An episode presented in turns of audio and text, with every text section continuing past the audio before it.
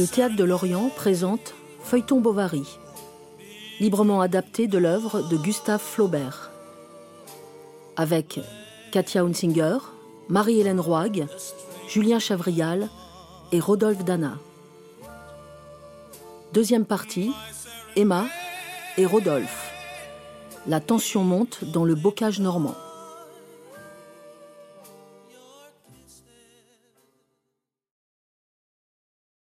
Elle devenait bien sentimentale. Il avait fallu échanger des miniatures, on s'était coupé des poignées de cheveux, et elle demandait à présent une bague, un véritable anneau de mariage, en signe d'alliance éternelle. Souvent elle lui parlait des cloches du soir ou des voix de la nature, puis elle l'entretenait de sa mère, à elle, et de sa mère à lui. Rodolphe l'avait perdu depuis vingt ans. Emma néanmoins l'en consolait avec des mièvreries de langage, comme on eût fait à un marmot abandonné, et même lui disait quelquefois en regardant la lune Je suis sûre que là-haut, ensemble, elles approuvent notre amour. Mais elle était si jolie. Il en avait possédé si peu d'une candeur pareille. Alors, sûr d'être aimé, il ne se gêna pas. Et insensiblement ses façons changèrent. Il n'avait plus, comme autrefois, de ces mots si doux qui la faisaient pleurer, ni de ces véhémentes caresses qui la rendaient folle. Si bien que leur grand amour, où elle vivait plongée, parut se diminuer sous elle comme l'eau d'un fleuve qui s'absorberait dans son lit. Et elle aperçut la vase. Elle n'y voulut pas croire. Elle redoubla de tendresse. Et Rodolphe de moins en moins cacha son indifférence. Les apparences, néanmoins, étaient plus calmes que jamais. Rodolphe ayant réussi à conduire l'adultère selon sa fantaisie, et au bout de six mois, quand le printemps arriva, ils se trouvaient l'un vis-à-vis de l'autre, comme deux mariés qui entretiennent tranquillement une flamme domestique. Ah, la belle nuit. Tu as les passeports? Oui. Mais quelle nuit Oui, nous en aurons d'autres. Oui, il fera bon voyager. Pourquoi ai-je le cœur triste, cependant? Est-ce l'appréhension de l'inconnu? L'effet des habitudes quittées Ou plutôt... Oh non, c'est l'excès du bonheur. Oh, que je suis faible, n'est-ce pas? Pardonne-moi. M'aimes-tu? Mais oui, je t'aime. M'aimes-tu? Jure-le donc. Si, je t'aime, je t'aime, je t'adore, mon amour. Beaucoup Certainement. Oh, tu n'en as pas aimé d'autres, hein? Crois-tu m'avoir pris vierge oh, C'est que je t'aime. Je t'aime à ne pouvoir me passer de toi, sais-tu bien? J'ai quelquefois des envies de te revoir où toutes les colères de l'amour me déchirent. Je me demande où est-il? Peut-être il parle à d'autres femmes? Elle lui sourit, il s'approche. Oh non Non, n'est-ce pas? Aucune ne te plaît. Il y en a des plus belles, mais, mais moi, je sais mieux aimer. Ah, je suis ta servante et ta concubine. Tu es mon roi. Hmm. Mon idole. tu es bon. Tu es beau. Tu es intelligent. Tu es fort. Il est encore temps, Emma. Réfléchis, tu t'en repentiras peut-être. Jamais. Quel malheur donc peut-il me survenir? Il n'y a pas de désert, pas de précipice ni d'océan que je ne traverserai avec toi. Oui, oui. À mesure que nous vivrons ensemble, ce sera comme une étreinte chaque jour plus serrée, Oui, oui. plus complète. Oui. Nous n'aurons rien qui nous trouble. Pas de souci, nul obstacle. Nous serons seuls. Tout à nous. Éternellement. Oui, oui, Parle donc. Réponds-moi. oui. Euh, Réponds-moi, Rodolphe. Oui. Rodolphe. Ah.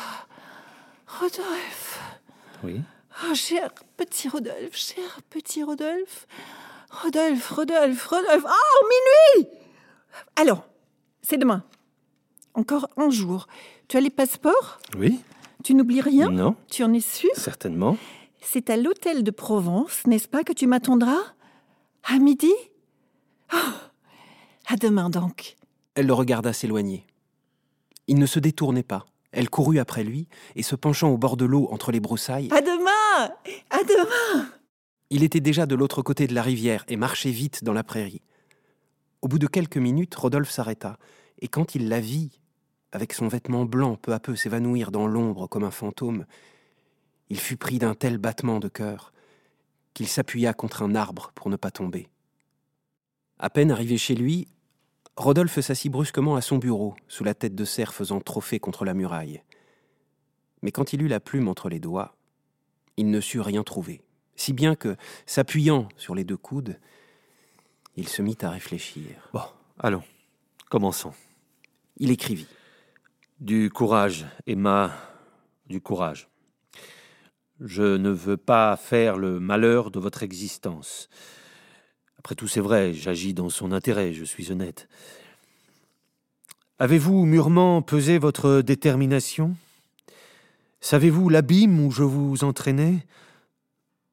Pauvre ange Non, n'est-ce pas?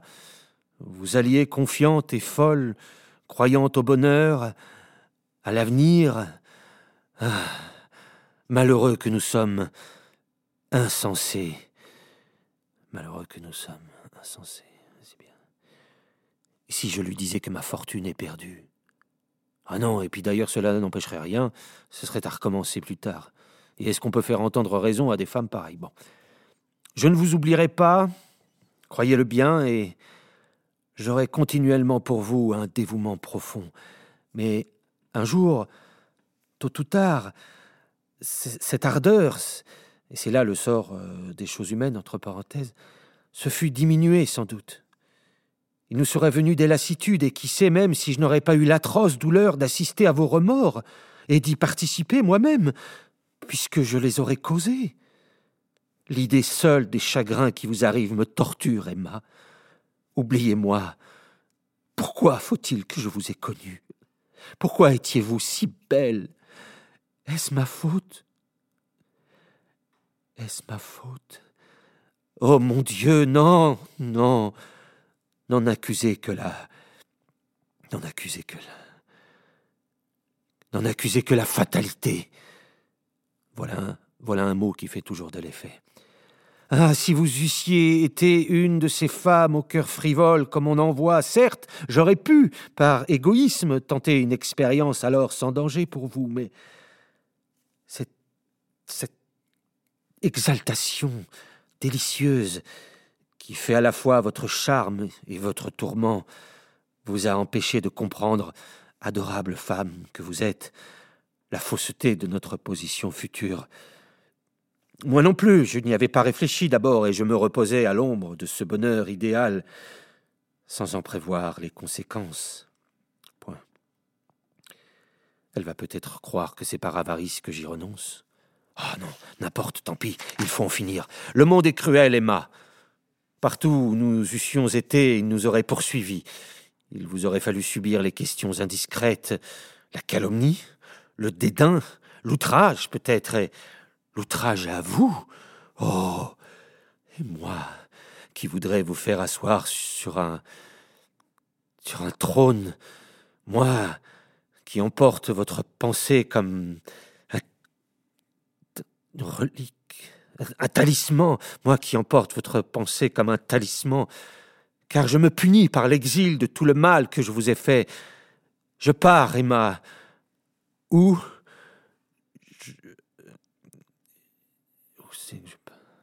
Je n'en sais rien. Je suis fou. Adieu. Soyez toujours bonne. Conservez le souvenir du malheureux qui vous a perdu.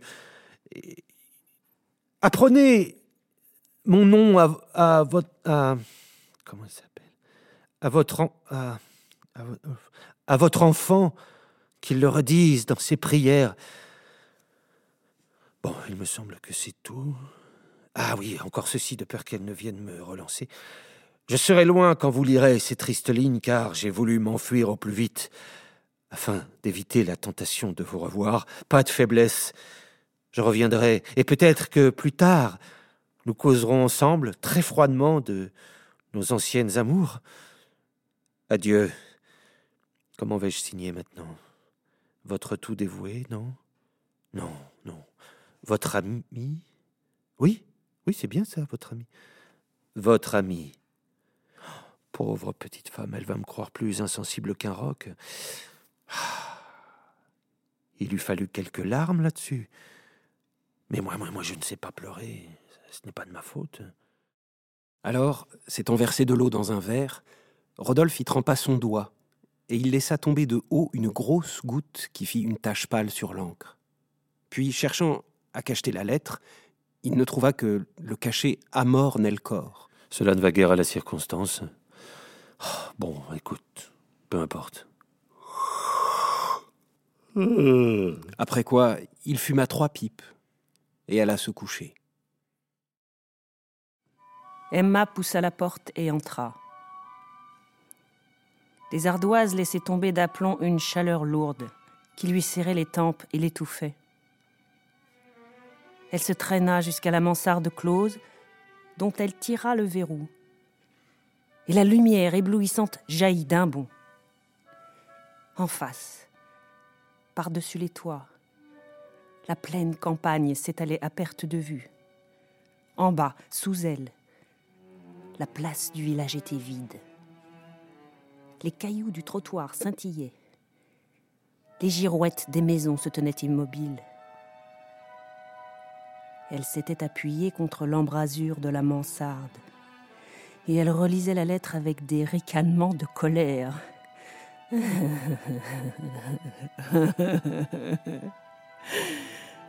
Mais plus elle y fixait d'attention, plus ses idées se confondaient.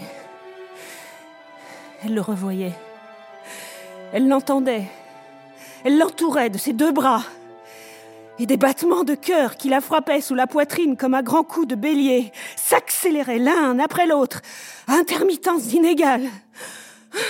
Elle jetait les yeux tout autour d'elle avec l'envie que la terre croulât. Ah, ah, ah,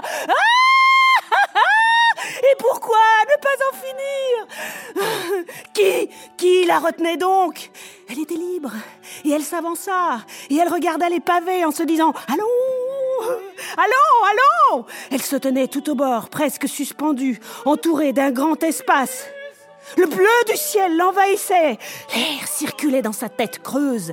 Elle n'avait qu'à céder, qu'à se laisser prendre. Ma femme Ma femme La soupe est servie